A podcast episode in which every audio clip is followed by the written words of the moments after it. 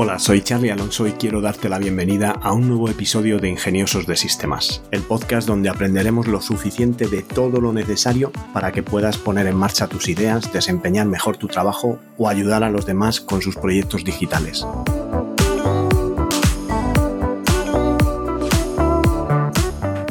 Episodio de hoy tenemos otro caso de éxito. Pero antes déjame que os recuerde que tenolitas.com es un servicio de asesoramiento low cost donde podéis contratar vuestro plan de asesoramiento tecnológico por el precio de un par de cafés y hacer vuestras preguntas para poder contar con mi ayuda y poner en marcha vuestro negocio digital. Este miércoles vamos a cambiar un poco la dinámica. En vez de hablar de un caso de éxito, vamos a proponer un proyecto. Y esta semana os voy a proponer el proyecto de cómo hacer una granja de chía en Raspberry Pi. Cuando hablo de chía no estoy hablando de las semillas de chía, no, estoy hablando de la última criptomoneda que ha sido acogida con relevancia porque, eh, bueno, pues tiene las características de que no se mina utilizando CPU o GPU, sino que está basada en una dinámica de validación que se denomina Proof of Space and Time y que utiliza discos duros para hacer esta prueba de espacio y tiempo en vez de otras monedas como Bitcoin y Ethereum que están basadas en prueba de trabajo y que consume mucha energía, tanto si es GPU como CPU consume muchísima energía minar estas monedas BTC está basada en ASIC, en CPU, y Ethereum está basada en GPU. Y tanto los RIG de procesadores como de GPUs mm, consumen mucho, disipan muchísimo calor, y bueno, pues Chia está pensada o diseñada para utilizar discos duros y por esto, bueno, pues se considera que podría llamarse una criptomoneda verde. La idea detrás de Proof of Space and Time o el uso del espacio y tiempo para hacer la validación de los bloques es aprovechar los espacios en discos duros. Inicialmente supongo que sería aprovechar los espacios en discos duros sobrantes dentro de los ordenadores que podrían estar conectados a Internet. No sé si la mayoría de nosotros somos conscientes, pero realmente el utilizar pequeños recursos en una escala de masas como pueda ser el número de dispositivos conectados a Internet pues aunque sea muy poco el espacio libre que tienes disponible dentro de estos discos duros, cuando hablas del numeroso eh, mar de equipos conectados a, Internet, pues se convierte en una economía de escala y todo pasa a ser unos números totalmente gigantes, ¿no? ¿En qué consiste un poco la idea de, de Chia y cómo poder generar Chia y esta moneda? Que realmente bueno, pues es un proyecto de, futuro y que tendrá valor a lo largo del futuro, ¿no? Pues consiste en crear pequeñas parcelas que se llaman plots, realmente pues arados, parcelas aradas dentro del disco duro y eh, en estas parcelas se cultiva chía. Es un poco como veis toda la nomenclatura, pues es muy verde, todo muy orgánico y todo muy de campo, ¿no? Realmente Chia no cuenta con un límite de monedas como pueda ser BTC, por lo tanto no está garantizado que lógicamente tenga el mismo, la misma asignación de valor monetario que pueda tener BTC. No hablo del mismo valor de cada una de las monedas, sino la misma consideración con, como valor monetario. Se basa en lenguaje Chain Clip, que es, eh, bueno, pues un, un lenguaje pues muy sencillito. Pretende ser un ecosistema completo, una moneda capaz de albergar pues smart contract, NFTs, tokens y todo lo que vaya viniendo en un futuro, ¿no? La terminología de Chia, ya hemos dicho antes que, es una moneda verde y que es todo muy ecológico, pues tenemos por un lado pues el nodo completo, que es realmente donde se almacena una copia completa de toda la blockchain y se utiliza para validar las transacciones y los bloques y propagar la transacción a otros nuevos bloques.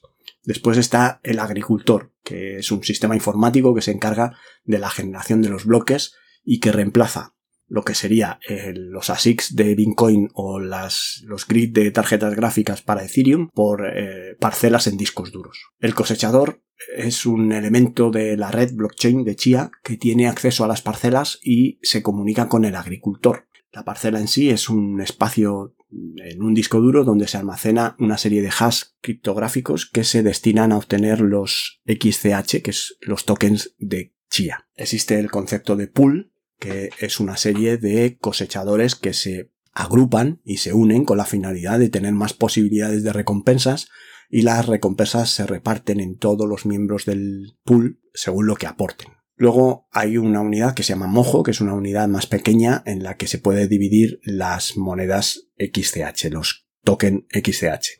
Digamos que Mojo viene a ser como los Satoshi de BTC, que serían céntimos, ¿no? ¿Cómo se cultiva chía? Bueno, pues chía se basa en unidades de almacenamiento. Hace más sencillo y más barato el acceso a los usuarios porque comprarse un disco duro pues está al alcance de cualquiera. El consumo energético es bastante inferior a los ASICs o los RIGs de tarjetas gráficas que tienen otras criptomonedas. Y realmente para cultivar Chia hay que crear un archivo en un disco duro, necesitas un software específico que te bajas de la web oficial o del sitio oficial de Chia para la generación de las parcelas. Este software eh, no deja de ser un, monedero, una wallet que funciona en Windows, en Linux y en Mac OS y puede estar accesible realmente a todo el mundo y adicionalmente necesitamos también 256 gigas de un espacio temporal en nuestro disco duro para la creación de las parcelas. Una vez creada la parcela, se quedará en 108,8 gigas. Este eh, realmente es el punto más costoso de todo el proceso en términos de tiempo. Se recomienda que tengas un almacenamiento SSD, preferiblemente si puede ser un M2, pues mucho mejor, para que la velocidad de escritura sea mucho más alta por lo menos en el espacio temporal. Luego, una vez que ya tienes creada la parcela, la puedes mover a un sistema mucho más lento, como pueden ser discos mecánicos, que ahí una vez que tienes hechas las parcelas, pues la recomendación es que vayas a discos más capaces, 2 eh, teras, 4 teras, 6 teras incluso, pues ya sabéis que ahora mismo ya están eh, disponibles discos de 12 teras y cada año prácticamente esto se duplica. Y eh, pues realmente pues Chia va a priorizar las capacidades más que la velocidad cuando ya las parcelas están generadas. Y lo ideal es que eh, puedas disponer de un método de consumo reducido, como pueda ser pinchar estos discos USBs de alta capacidad, que son SATA, que son discos mecánicos, que son suficientemente rápidos y que los puedes conectar a una Raspberry 4 con un montón de bocas USB pues para poder eh, mover esas parcelas a estos discos y que mientras están cosechándose pues no consuman prácticamente electricidad porque estás hablando de que una Raspberry consume muy poco y los discos duros tampoco es que consuman mucho. ¿Cómo se obtienen los chia, los toques chia? Pues chia se basa en una recompensa por bloque. La recompensa por bloque tras el minado previo se establece en 64 eh, tokens XCH por bloque y se genera un bloque cada 10 minutos. Durante los primeros 12 años la recompensa por bloque se irá reduciendo a la mitad en cada 3 años. Esto es un proceso que en todas las criptomonedas se conoce como halving. Entonces, desde el, a partir del año 13, pues ya eh, la recompensa se queda fija y son 4 XCH, 4 chías, vamos a, a decirlo, por cada 10 minutos y así reduces la tasa de inflación. Es una moneda que se, que se denomina una moneda deflacionaria. Se estima que la tasa de inflación de Chia cae cada año un 0,5% desde el año 22 después de lanzarse la Mainnet. Las granjas de Chia tienen 4.608 oportunidades cada 24 horas de obtener una recompensa adicional de 2 XCH. Estas parcelas eh, que tú vas creando deben pasar un filtro y competir con otras parcelas para obtener la recompensa. Existe un algoritmo que garantiza que cada parcela tiene uno partido de 512 opciones de pasar ese filtro. Cada parcela debería pasar el filtro aproximadamente 18 veces cada 24 horas. Hay una prueba de encuentro que se denomina Proof of Found. Cuando la parcela pasa el filtro, compite con el resto de parcelas y todas compiten mediante una prueba de trabajo pasando unas 40 pruebas criptográficas por parcela. La recompensa depende de, en cierta medida, de qué tamaño tiene la parcela. Cuanto más tamaño tenga la parcela, más probabilidades tienes de que te lleves la recompensa porque el número de hash contenidos en las creaciones de bloques son mayores. Este tipo de mm, minado supone un problema para el mercado de los discos duros. Bueno, pues eh, esto realmente no es así. Hemos visto que el mercado de las tarjetas gráficas sí se ha visto eh, afectado por el tema de Ethereum y el mercado de los CPUs y la electrónica también. El minado de Bitcoin y de Ethereum ha elevado muchísimo los precios de las tarjetas gráficas, ha dispuesto a los fabricantes a evolucionar sus productos de manera exponencial para conseguir más rendimiento y en principio pues la minería de Chia no debería suponer un impacto en el mercado de unidades SSD. La generación de las parcelas pues es cierto que sí requiere un SSD o incluso un M2 eh, un disco M2 con protocolo NMVE eh, para que sea totalmente más eh, rápido.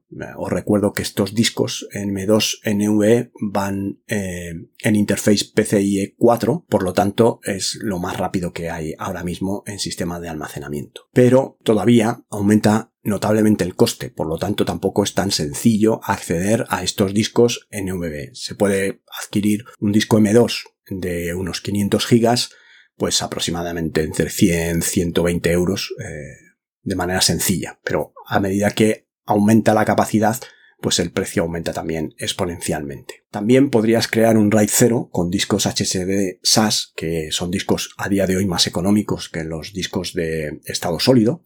Y eh, si creas un RAID 0, pues tienes más velocidad, incluso podrías llegar a tener más velocidad que con los M2 NVMe. Y bueno, pues una vez que tienes ya creada la parcela, la debes transferir a un disco mecánico y no vas a tener mayor problema. Y sigues utilizando el SSD o el M2 para crear las parcelas. Os voy a dejar el enlace de una aplicación que se llama MadMax, que es un enlace de GitHub en el que podéis encontrar el código de un software que reduce al máximo el tiempo que se tarda en arar o plotear una de estas parcelas.